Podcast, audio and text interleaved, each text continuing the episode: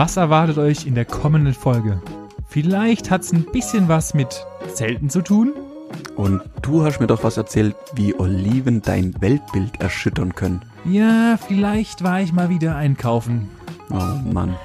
ähm, wie sattelfest bist du eigentlich in Pornhub-Kategorien?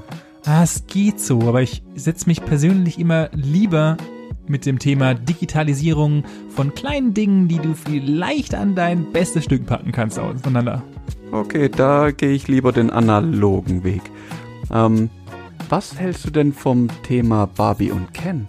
Hm, weiß noch nicht so genau, aber ich glaube, das sollten wir eher in der Rubrik Was wäre wenn diskutieren. Aber irgendwie hat auch alles mit Sex zu tun dieses Mal. Ja, ich glaube relativ viel. Na dann, bis Samstag. Ciao.